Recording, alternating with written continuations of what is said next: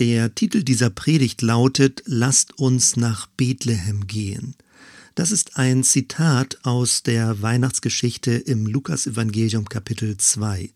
Dort steht direkt davor in den Versen 13 und 14, und plötzlich war bei dem Engel ein großes himmlisches Heer, das Gott lobte und sprach, Ehre sei Gott in der Höhe und Friede auf Erden den Menschen seines Wohlgefallens.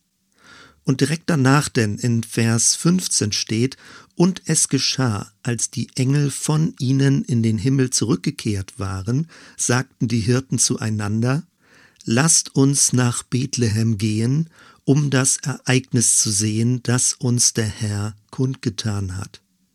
Diesen Vers möchte ich mit dir genauer ansehen. Ich äh, zitiere ihn nochmal. Lasst uns nach Bethlehem gehen, um das Ereignis zu sehen, das uns der Herr kundgetan hat. Ich möchte mit dir in vier Schritten Beobachtung machen und äh, verschiedene Aspekte dieses Verses aufleuchten lassen. Das erste. Weihnachten heißt, Gott macht uns etwas kund. Das Wort kundtun gefällt mir sehr, auch was die deutsche Sprache angeht, also Kündung. Es geht nicht um Verkündigung oder Ab Ankündigung, sondern äh, Martin Buber und Franz Rosenzweig in der Übertragung in die deutsche Sprache sprechen, dass es eher eine Kündung ist, also dass Propheten auch Künder sind, dass sie etwas ja bekannt machen, ankündigen, aber eine Kunde verbreiten, das trifft es noch viel besser. Wenn wir in die griechische Sprache sehen, so wie wir das Neue Testament vorfinden, dort im griechischen Kontext ist häufiger ein Schwerpunkt auf das Sehen, dass etwas gesehen wird, was aus dem Verborgenen hervortritt. Und ganz ähnlich beschreibt Paulus das auch, wenn er das Geheimnis Gottes für die griechische Kultur erklärt.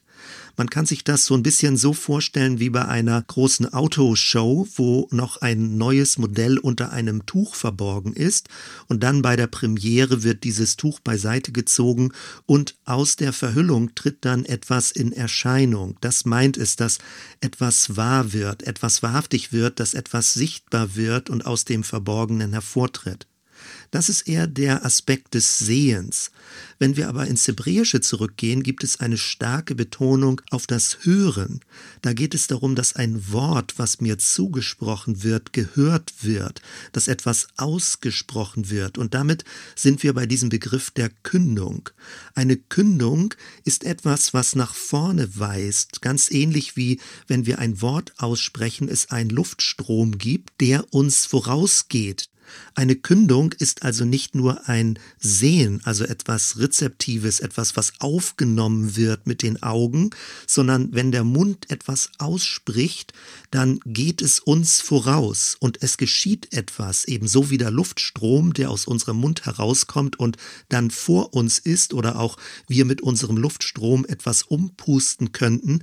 Ganz ähnlich ist die Wahrheit einer Kündung etwas, was vorausgeht, was uns die Zukunft öffnet. Und damit kommt man in eine tiefere Dimension rein. Also Kündung ist nicht etwas rein Worthaftes, sondern es geht um die Öffnung der Zukunft. Ein Luftstoß, ein Wahrheitsstoß nach vorne, so dass durch die Wahrheit Gottes förmlich eine Tür aufgetan wird.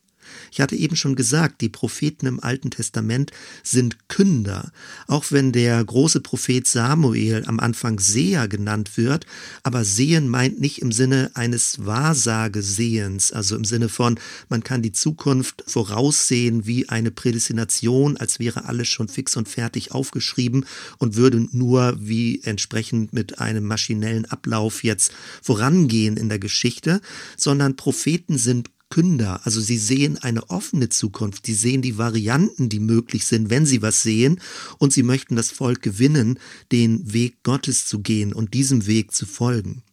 Eine Kündung ist also immer etwas, das uns vorausgeht, ein Ausruf, der nach vorne weist, eine Bekanntmachung für etwas Neues. Eine Kündung ist mehr als ein reines Wort oder ein bloßes Beobachten. Eine Kündung ist eine Gestaltung der Zukunft. Und das finde ich sehr spannend. Weihnachten hat damit zu tun, dass Gott uns etwas kundtut, etwas kundgetan hat, aber eine Kündung, die in der Vergangenheit ist und über sich hinausweist, also eine Kündung, die in die Zukunft weist, auch in unsere eigene Zukunft hinein. Wenn man Religion nur noch versteht als eine tote Vergangenheit, also dass es Buchstaben sind, die einfach geronnen sind auf dem Blatt Papier und nur noch von etwas zeugen, was einmal gewesen ist, dann redet das Wort nicht mehr, dann ist es keine Kündung mehr für unser Herz, dann ist es ein historisches Lesen von alten Texten. Und dann ist Religion tot, dann ist all das, was wir machen in Gottesdiensten oder in Gebetszeiten, sowas wie frommes Theater es ist eine Vorführung für möglicherweise religiöse Zuschauer. Deswegen ist das so wichtig. Weihnachten ist nicht ein Krippenspiel aus früheren Zeiten. Weihnachten ist nicht eine religiöse Vorführung, wo man äh, konsumierenden Interessenten ein warmes Gefühl vermittelt. Weihnachten ist eine Kündung. Eine Kündung, die die Zukunft öffnet. Eine Zukunft, die damals begonnen hat, aber die über uns hinausweist. Das finde ich spannend, wenn wir die biblischen Texte in dieser Weise lesen. Die Frage ist ja nun, wohin weist die Kündung? Was ist der Inhalt der Kündung? Worum geht es? Was soll entstehen? Was ist gestaltet worden? Und damit bin ich beim zweiten Punkt. Die Kündung ist ein Ereignis und eben nicht ein reines Wort oder eine bloße Vision. Wenn wir eine Vision von der Zukunft haben, dann mag das sehr konkret sein, aber es mag vielleicht auch sehr vage sein. Also ein Wunsch, eine Hoffnung. Wir hoffen, etwas sehen zu können, vielleicht auch eine Meinung, die man austauscht, wo man über bestimmte Dinge nachdenkt und berät. Ein vager Glaube, vielleicht etwas Nebulöses. All das hat nichts hier jetzt mit diesem Weihnachts Ereignis zu tun. Diese Art von Kündung, von denen der Weihnachtstext spricht, ist ein Ereignis. Es ist ein Geschehnis. Und genau das möchte ich mit dir noch ein bisschen genauer ansehen. Das, was also hier in diesem Text, den ich gelesen habe, mit Ereignis übersetzt wird. Also, lasst uns nach Bethlehem gehen, um das Ereignis zu sehen, das uns der Herr kundgetan hat. Was meint dieser Begriff Ereignis. Das, was also im Deutschen mit Ereignis übersetzt wird, wird in anderen übersetzt mit Wort oder mit Aussage, mit Spruch, mit Rede, mit Predigt, mit Botschaft. Da ist es also sehr worthaft und man staunt, dass es hier mit Ereignis übersetzt wird, wenn wir das griechische Wort ansehen. Man kann das griechische Wort aber auch übersetzen mit Sache, mit Begebenheit, mit einem Faktum, mit einer Grundlage förmlich für etwas, was dann weitere Konsequenzen hat. Und da stutzt man und denkt, ein und dasselbe griechische Wort kann mit sowohl mit Wort, Aussage, Spruch, Rede übersetzt werden oder auch mit Sache, mit Faktum, mit Ereignis, mit Geschichte. Da denkt man, wie geht das in einem Wort zusammen? Ist das ein Teekesselchen, was zwei verschiedene Dinge meint? Nein, genauso ist es nicht, sondern es ist ein griechischer Begriff, den wir in unserer Sprache ganz schlecht übersetzen können. Wenn wir es in die deutsche Sprache übersetzen, übersetzen eben manche mit Bekanntmachung oder Verkündung und andere übersetzen mit Ereignis. Es gibt sogar eine Bibelübersetzung, die mit Wunder übersetzt. Also, dass etwas bekannt gemacht wird, ein Wunder bekannt gemacht wird. Was steckt dahinter, hinter dieser Begrifflichkeit? Wir können das ein bisschen nachempfinden, wenn wir uns das deutsche Wort Geschichte ansehen. Diesen Begriff kann man sowohl verwenden in dieser Weise, dass man sagt, erzähl mir eine Geschichte, das könnte auch ein Märchen sein oder eine Legende, also etwas Narratives. Man kann dieses Wort Geschichte aber auch verwenden im Sinne von, wir leben in einer großen gemeinsamen Geschichte.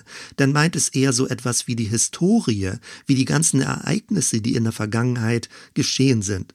Wenn wir also das deutsche Wort Geschichte verwenden und uns ansehen, dann merken wir da schon, dass dieser Doppelklang drin ist. Es ist sowohl etwas, was erzählt wird, also mit Worten, und gleichzeitig sind es Ereignisse, die geschehen sind und die zu Fakten wurden in der Vergangenheit. Der Begriff, der also übersetzt wird mit Ereignis, ist griechisch Rema. Es wird an vielen Stellen mit Wort übersetzt oder mit Ausspruch übersetzt, aber an dieser Stelle liegt die Betonung sehr stark auf diesem Aspekt, dass es eine Sache, ein Ereignis, eine Geschichte ist, die eben geschehen ist. Das, was geschehen ist, wird hier verkündet oder es ist selbst die Kündung. Und man versteht es noch besser, wenn man zurück in die hebräische Sprache geht. Das Wort, was im Hebräischen dem zugrunde liegt, ist dabar. Es meint ein Tatwort. Gottes Wort ist nie ein leeres Wort, was also rein aus dem Begriffen, aus den Sprüchen, die man macht, entsteht, dann ist es nur Laberei. Gottes Wort ist immer ein Geschehenes, ein Tatwort, ein geschehenes Wort oder man könnte auch sagen ein Wirkwort. Bei Gott gibt es nicht die Kluft zwischen Wort und Tat. Also er tut immer, was er sagt, und er sagt, was er tut. Es ist eine Einheit. Es sind nicht bloß Worte. Wenn im Hebräischen von Lügenworten die Rede ist, dann meint es nicht böswillige Unwahrheit, das sicherlich auch, aber es meint vielmehr, dass es leere Worte sind. Also es gibt auch so diese Begrifflichkeit im Neuen Testament, dass es Wolken sind, die kein Regen bringen. Also dass es nur sowas wie Luftblasen sind. Leere Worte, das sind Lügenworte. Menschen, die Worte machen, die sie nicht einhalten, Versprechen machen, die sie nicht einhalten. Wenn wir es aber mit Gottes Wort zu tun haben, dann, also jetzt mal ein bisschen locker formuliert, Gott kann sich gar nicht vorstellen, etwas zu sagen, was er nicht tun würde. Er redet nicht bloß einfach irgendwie dahin, sondern es ist unmittelbar zusammen. Sein Wort ist ein geschehenes Wort, ein wirkendes Wort, wie der Prophet auch sagt, es kommt nie leer zurück. Wenn Gott etwas sagt, wird es, vielleicht nicht sofort, aber über die Jahre, über die Jahrzehnte, über die Jahrhunderte, es wird immer eintreten, genauso wie Gott es gewollt hat und beabsichtigt hat. Und das steckt auch in diesem Wort, in dem griechischen Wort jetzt Rema drin. Also nicht nur der hebräische Hintergrund, sondern eben auch, es ist ein Wort, was sich in einem Ereignis zeigt. Und damit sind wir auch wieder bei dem Gedanken der Kündung. Eine Kündung ist nicht bloß ein Wort in Gedanken, es ist ein Ausspruch, es ist ein Luftstoß, es ist was rauskommt aus meinem Mund und die Welt vor mir bewegt. Wenn ich stark pusten würde, würde man das deutlich sehen, wie die Welt vor mir bewegt wird. Ein Wort geht also richtig aktiv, wirkend aus dem Mund heraus. Das ist das Verständnis, was wir von Gottes Worten brauchen und das bringt uns viel Zuversicht und viel Vertrauen und viel Verlässlichkeit in dem, wie Gott spricht. In der lateinischen Bibel wird dieses Wort sogar übersetzt in Richtung Faktum, ein Faktum, an dem keiner mehr vorbeikommt. Und bei der Vorbereitung dieser Predigt wurde ich nochmal daran erinnert, dass ja von Jesus gesagt wird, dass er wie ein Stein des Anstoßes ist, über den Leute stolpern werden. Und immer wenn man das in der deutschen Übersetzung hört und liest, dann denkt man das vielleicht eher so ein bisschen moralisch, also dass Jesus anstößig wäre, dass Menschen sich über ihn ärgern, sowas wie so eine emotionale Komponente, dass Jesus Leute nervt oder ich weiß nicht, wie du das vielleicht verstanden hast, ein Stein des Anstoßes zu sein. So klingt es ja auch von der Redewendung in der deutschen Sprache, etwas, über das man sich ärgert. Aber wenn es darum geht, dass es hier ein Ereignis ist, an dem niemand vorbeikommt, dann verstehen wir das Bild des Steines. Es ist ein Stein, an dem man sich stoßen wird. Es ist nicht bloß eine Luftblase, ein Gedankenspiel, ein irrationaler Gedanke, der keine Gestalt hat, sondern Jesus ist so konkret geworden, so anschaulich geworden, dass er ein Faktum wurde, an dem man sich stößt, an dem man nicht mehr dran vorbeikommt. Also gewissermaßen ein Hindernis, was sich einen in den Weg stellt. Es ist etwas, was unser Leben verändert. Es ist nicht bloß eine abstrakt religiöse Idee. Ich hoffe, du verstehst das in diesem Sinne, wie ich das versuche zu beschreiben, weil mich begeistert das ganz neu. Dieses Wort Rema ist nicht nur ein Wortspiel, es ist nicht etwas, was man so vor sich her sagt, ohne irgendwelche Konsequenzen, sondern Gott wird in Christus so real, dass etwas in Christus, in Weihnachten und in der weiteren Christusgeschichte, Jesus von Nazareth, etwas geschehen ist, das wie Beton ist, was so hart ist, so klar ist, so direkt ist, was letztendlich dazu führt, dass ich mich mit meinem Leben dazu verhalten muss. Es ist in der Geschichte der Menschheit drin und ich kann es nicht mehr ausblenden. Ich komme nicht dran vorbei. Es ist zwar in der Vergangenheit geschehen, aber diese Kündung geht über uns hinaus und jeder wird an diesem Christusstein sich entweder freuen, dann wird es sein Fels oder daran Anstoß nehmen, dann ist es ein Stein, über den man stolpern könnte. Und damit bin ich beim dritten Punkt. Dieses Ereignis, diese Kündung verbindet sich mit Bethlehem. Hier steht ja, lasst uns nach Bethlehem gehen, um das Ereignis zu sehen, das uns der Herr kundgetan hat. Es geht um Bethlehem. Und das finde ich so spannend in der Bibel, weil vom Hebräischen her gibt es so viel Tiefenklänge, selbst in Namen, die Orte oder die Menschen bekommen haben. Der Name Bet Lechem meint Brothaus. Im Deutschen wird es umgedreht, man müsste sagen Haus, Brot also Haus des Brotes. Und wir drehen es dann in der deutschen Sprache um, dass Brot zuerst kommt. Also ein Haus, was Brot bietet, ein Brothaus. Bethlehem war damals ein kleiner Ort, ein kleines Städtchen südlich von Jerusalem. Und es hat eine große prophetische Ankündigungstradition. Im Propheten Micha, Kapitel 5, Vers 1 steht, Und du, Bethlehem Ephrata, die du klein bist unter den Tausenden in Juda, aus dir soll mir der kommen, der in Israel Herr sei, dessen Ausgang von Anfang und von Ewigkeit her gewesen ist. Das ist also die prophetische Ankündigung, dass in Bethlehem der Messias kommen wird, der Herr erscheinen wird, dass er so und dort in Gestalt auf die Erde kommen wird, wie wir das dann in der Weihnachtsgeschichte im Kind Jesus von Nazareth sehen können. Und mit diesem Begriff Brothaus, überhaupt mit dem Bild des Brotes, verbinden sich viele Geschichten in der Bibel. Es ist die Messias-Erwartung. Der Messias ist so etwas wie ein Brotkönig. Jesus sehen wir vor Augen, wie er die 5000 und viel mehr Menschen speist. Und dann sagt er in diesem Zusammenhang, ich bin das Brot des Lebens. Wer von mir isst, wird nicht mehr hungern. Oder dann nimmt Jesus Bezug zurück auf die Geschichte in der Wüste beim Auszug aus Ägypten, das Manna in der Wüste, Gottes Versorgung und dass Gott ein Gott ist, der Menschen ernährt, Menschen, die sich zu ihm halten, dass er sie versorgt. Und dann lesen wir in dem Vater unser Matthäus 6, wie Jesus seine Jünger anleitet, dass sie beten, Gib uns unser tägliches Brot heute. Und das ist natürlich in Bezug auf zunächst einmal eine materielle Versorgung, aber Jesus macht unmittelbar in diesem Zusammenhang klar, es ist nicht wichtig, nur auf das Materielle zu sehen. Der Mensch lebt eben nicht allein vom Materiellen, vom Besitz, den er anhäuft, sondern es geht vielmehr auch um eine innere Ernährung. Wenn wir nämlich zurückgehen in Matthäus Kapitel 4, Vers 4, die Versuchungsgeschichte, wie Jesus in die Wüste geführt wurde, dort wird er von dem Teufel versucht, Steine zu Brot zu machen. Und dann sagt er, nein, der Mensch lebt nicht vom Brot allein, sondern von einem jeglichen Wort, das aus dem Munde Gottes kommt. Hier wieder das Wort, das von Gott kommt gibt es zwei Hauptbegriffe für Wort, also für Worte von Gott. Einmal ist es der Logos und einmal ist es, wie gesagt, Rema. Der Logos, das ist sowas wie ein Prinzip in der griechischen Denkwelt, sowas wie die Weltformel, wie ein kosmisches Muster, das die gesamte Welt erhält, in der wir sind. Der Logos sozusagen ist das Geheimnis, was die Welt zusammenhält. Und Rema ist sowas wie ein aktuelles Geschehenes, ein Wort, das geschieht, ein Zuspruch, der etwas auslöst.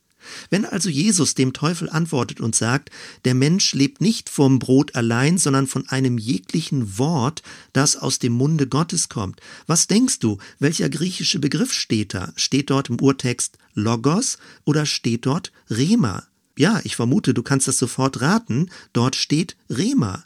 Es geht darum, dass der Mensch nicht von einem abstrakten Prinzip lebt, das er prinzipiell so richtig findet, irgendwie vielleicht in der Religion oder in der Philosophie oder für sein eigenes Lebenskonzept, sondern der Mensch in seinem Inneren, der innere Mensch, der neue Mensch, der aufgebaute Mensch, das, was Christus verkörpert, der lebt von Rema, Worten. Er lebt davon, dass Gottes Zuspruch direkt in sein Herz fällt und dass es immer neu ist. Rema ist ein ständig aktualisiertes Wort. Es ist kein allgemeingültig kosmisches Prinzip. Wenn wir also hier jetzt die Aufforderung sehen, lasst uns nach Bethlehem gehen, um dieses Wort, dieses Ereignis zu sehen, denn geht es darum, dass wir einen frischen Zuspruch Gottes bekommen. Der Mensch lebt, der neue Mensch lebt von einem immer neuen, frischen Zuspruch Gottes, wie eine Pflanze, die gegossen wird, wie eine Pflanze, wo Sonnenlicht drauf fällt, wie eine Pflanze, die ernährt wird. Dieser Zuspruch Gottes, diese Rema-Worte Gottes sind Inspiration, es sind Ereignisse, es sind Einfälle, es sind Aktualisierung der apostolischen Zeugnisse, wenn wir sie gemeinsam lesen in den biblischen Texten. Und damit bin ich bei meinem vierten Punkt lasst uns nach Bethlehem gehen. So ist das ja in dem Vers hier genannt. Dieses lasst uns, da möchte ich mit dir noch mal ein bisschen genauer äh, drauf sehen. Es ist eine gegenseitige Aufforderung. Die Hirten gucken sich an und sagen, lasst uns nach Bethlehem gehen, gemeinsam, nicht einzeln. Sie fordern sich auf, sie spornen sich an und miteinander als Weggemeinschaft gehen sie nach Bethlehem. Und nun kann man ganz praktisch fragen, ja, aber wo ist denn Bethlehem? Wo ist Bethlehem damals? Wo ist Bethlehem heute? Wo ist das Haus des Brotes? Wo wird mein innerer Mensch ernährt? Wenn ich das nicht finde, dann bleibt es ja bloß eine fromme religiöse Theorie. Nun, man könnte sagen, Bethlehem, das ist ein historischer Ort im heutigen Israel. Ist das nun eine Pilgerreise, die ich nach Israel machen muss, dort in das Westjordanland, dort wo Bethlehem zu finden ist, muss ich direkt vor Ort sein? Oder zweitens könnte man sagen, ist es eine Krippenszenerie, dass ich mir also etwas aufbaue oder bestimmte Fotos ansehe oder bei einem Krippenspiel zusehe und meditativ dann in diese Szenerie versunken bin? Geht es darum, dass Bethlehem so etwas wie ein warmes Gefühl zu Weihnachten ist? Nun, ich denke auch, das ist nicht der Kern des Ganzen. Auch nicht die Pilgerreise ins heilige Land ist nötig, um nach Bethlehem gehen zu können. Man könnte als drittes antworten, ist Bethlehem möglicherweise im weiteren Sinne das Abendmahl.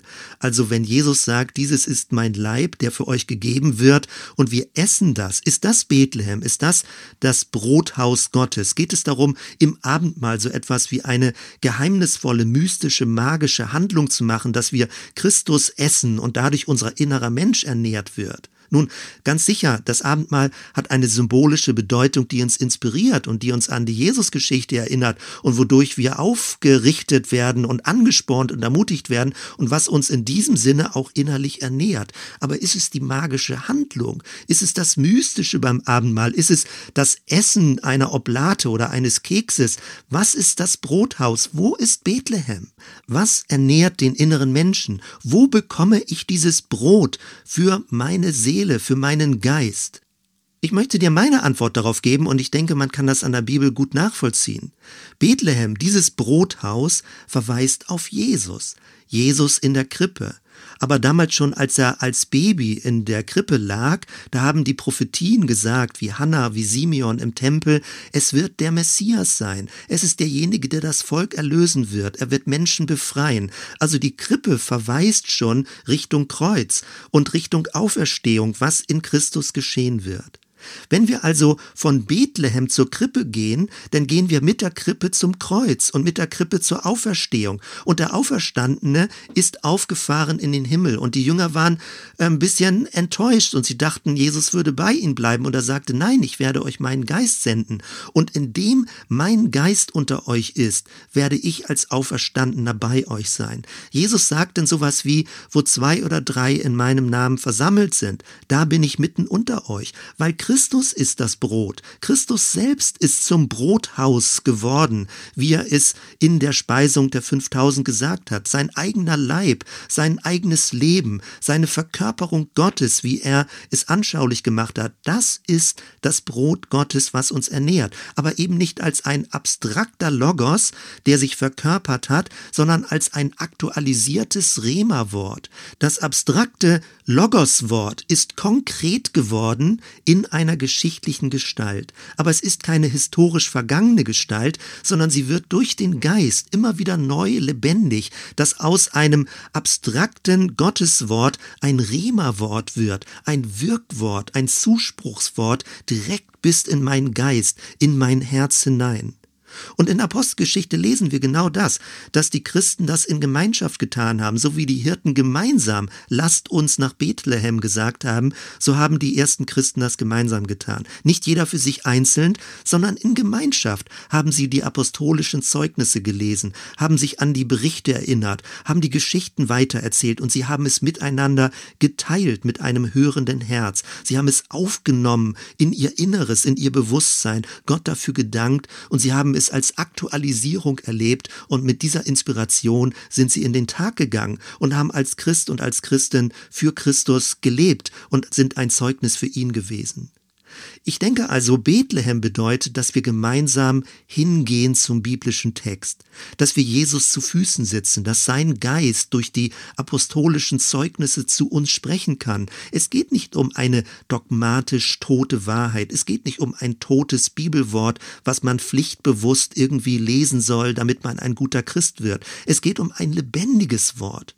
Und an dieser Stelle, vielleicht ahnst du es schon, muss ich dir einfach ein paar aktuelle Sachen erzählen aus den Ankerzellentreffen, die ich jetzt die letzte Woche erlebt habe und die vergangenen Tage. Das ist so spannend, wenn Menschen das neu entdecken, dass man gemeinsam mit einem hörenden Herzen zum Text geht und diesen Text nicht nur als Oberfläche versteht, sondern als Resonanzraum des Heiligen Geistes, dass Dinge aufleuchten, dass der auferstandene Christus plötzlich zu Einzelnen redet, während man gemeinsam diesen Text liest und darauf achtet, was darin steht und neue Entdeckungen macht. Mir ist egal, wie du das nennst. Du musst es nicht Ankerzellen nennen. Du kannst das Zellgruppe, Kleingruppe, Lesegruppe, was auch immer nennen, Freundschaftsgruppe, Christusgruppe nennen, wie auch immer. Der Punkt ist, wo zwei oder drei in meinem Namen versammelt sind, wo sie nicht einfach nur plaudern, nicht irgendwas daherreden, sondern in einer Christusgemeinschaft zusammen sind, wo sie Gemeinschaft im Heiligen Geist erleben, wo sie das apostolische Zeugnis mit hörendem Herzen aufnehmen, wo sie Gottes Stimme daraus hören, wo sie ihr Herz öffnen und es essen und plötzlich der Text zu Brot wird, dann ist das unglaublich spannend. Es geht also darum, wenn wir die biblischen Texte gemeinsam lesen und damit Bethlehem geschieht, Bethlehem zu einem neuen Ereignis wird, dass wir die Texte nicht kritisch analytisch lesen, nicht skeptisch. Auch das hat seine Berechtigung, wenn man die Bibel erforschen will. Aber die Bibel wird durch Erforschung nicht zu einem Brot, was uns ernährt.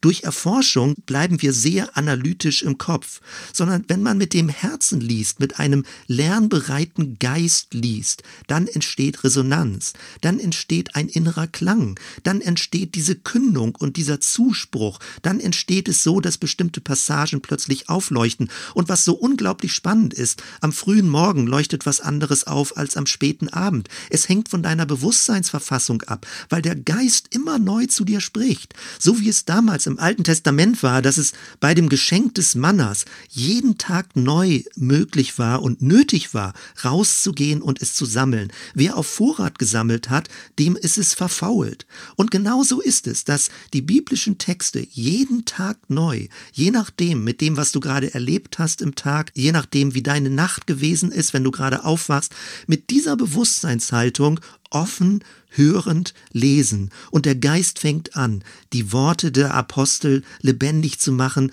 die ganzen biblischen Worte plötzlich aufleuchten zu lassen, jedem so, wie er es braucht. Zum Schluss zwei Beispiele aus den letzten Tagen. Das erste.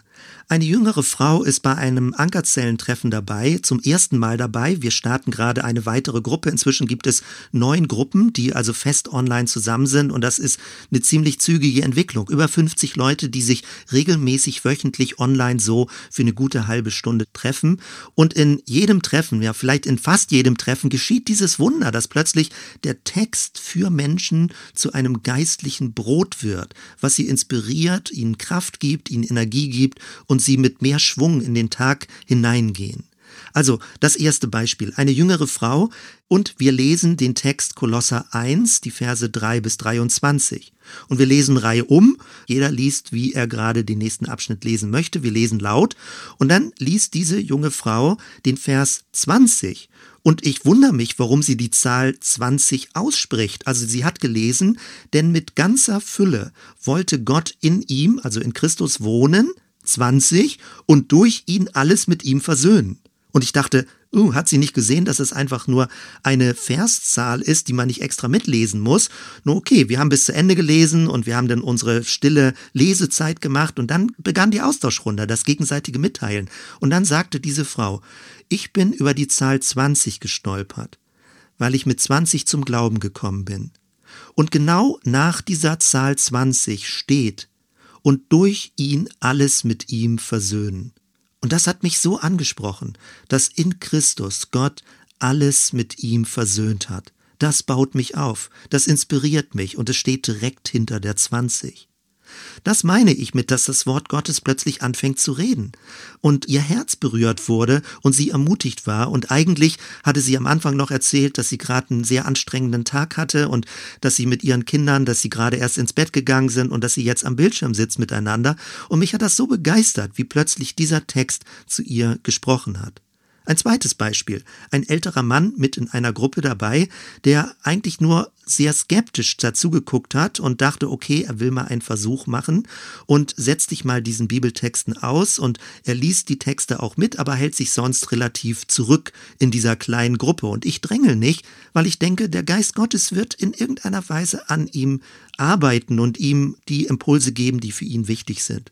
Und jetzt vor kurzem erzählte er, dass er sagt, wenn er ganz ehrlich mit sich ist, dann hat er über die vielen Jahre als Christ immer nur von den Erfahrungen anderer gelebt. Er selbst hat es nicht erlebt, dass Gott anfängt zu ihm zu sprechen.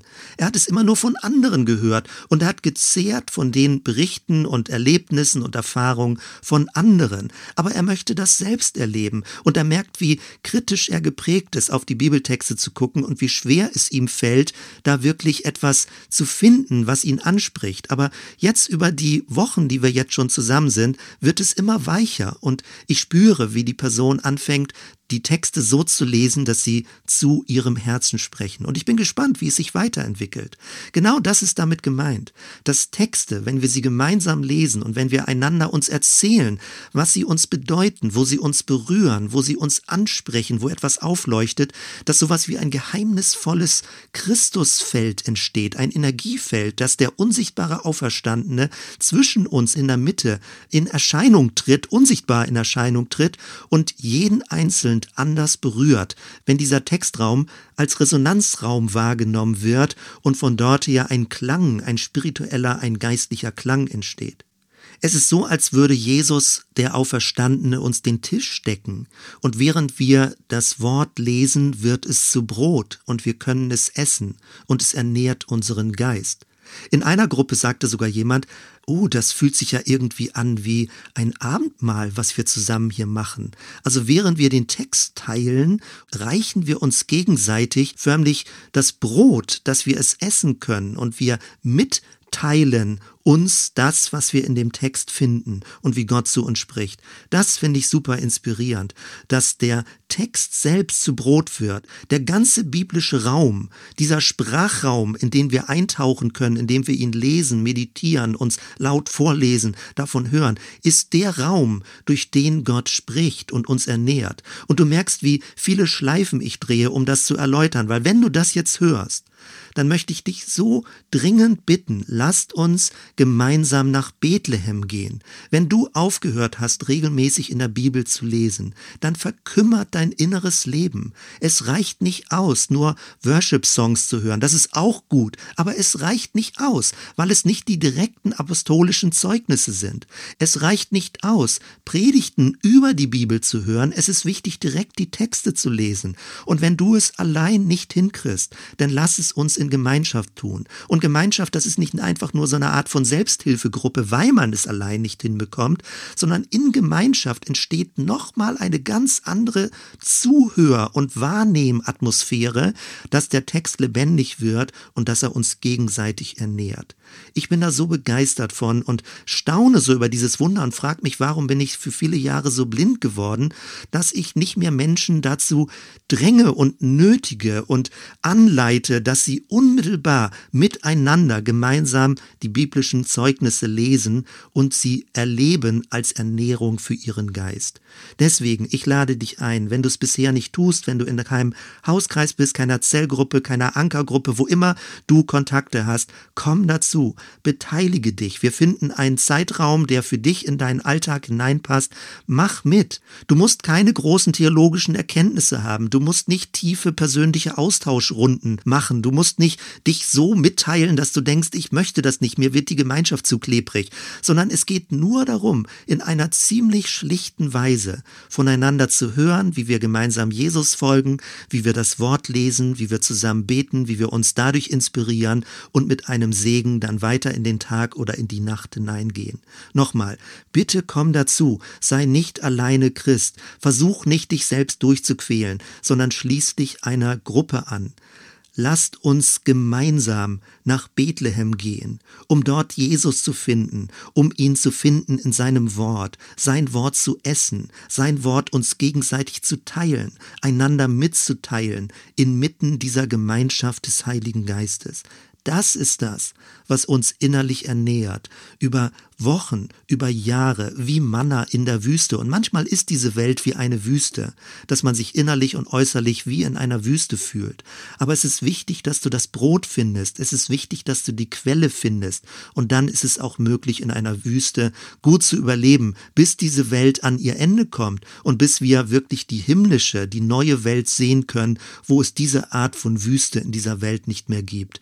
Danke, Jesus, dafür. Lass uns doch so zusammen beten. Danke, Jesus. Danke, dass du unser Brot bist, dass du nicht nur damals das Zeichen der Brotvermehrung gemacht hast, sondern dass du selbst zu unserem Brot wirst, dass wir in dem Wort dich als Brot finden, dass der Geist diese Wandlung hervorruft, dass die Buchstaben plötzlich zu einem direkten Rema-Zuspruch für unseren Geist, für unser inneres Leben, für unser Herz werden. Danke Jesus dafür, dass dieses Wunder geschieht. Das ist das eigentliche Wunder, dass diese Wandlung geschieht und dass zu unserem Herzen das Wort Gottes spricht, jeden Tag neu, mehrfach am Tag, so häufig wie du es brauchst, dass wir hingehen und Brot essen, geistliches Brot, Christusbrot, das Brot der apostolischen Zeugnisse, was auf Christus verweist und was uns innerlich ernährt. Danke, Herr, für diese Aktualisierung. Danke für diese Rema-Worte, die uns aufbauen, die uns Kraft geben und die uns inspirieren, für dich in dieser Welt und mit dir in dieser Welt zu leben. Ich möchte mit dem Segen schließen und wenn du magst, sprich ihn doch einfach laut mit, murmel so vor dich hin, wie wir das häufig auch in Ankergruppen oder in anderen Gruppentreffen zusammen machen. Die Gnade unseres Herrn Jesus Christus und die Liebe Gottes des Vaters und die Gemeinschaft des Heiligen Geistes sei mit uns allen. Amen.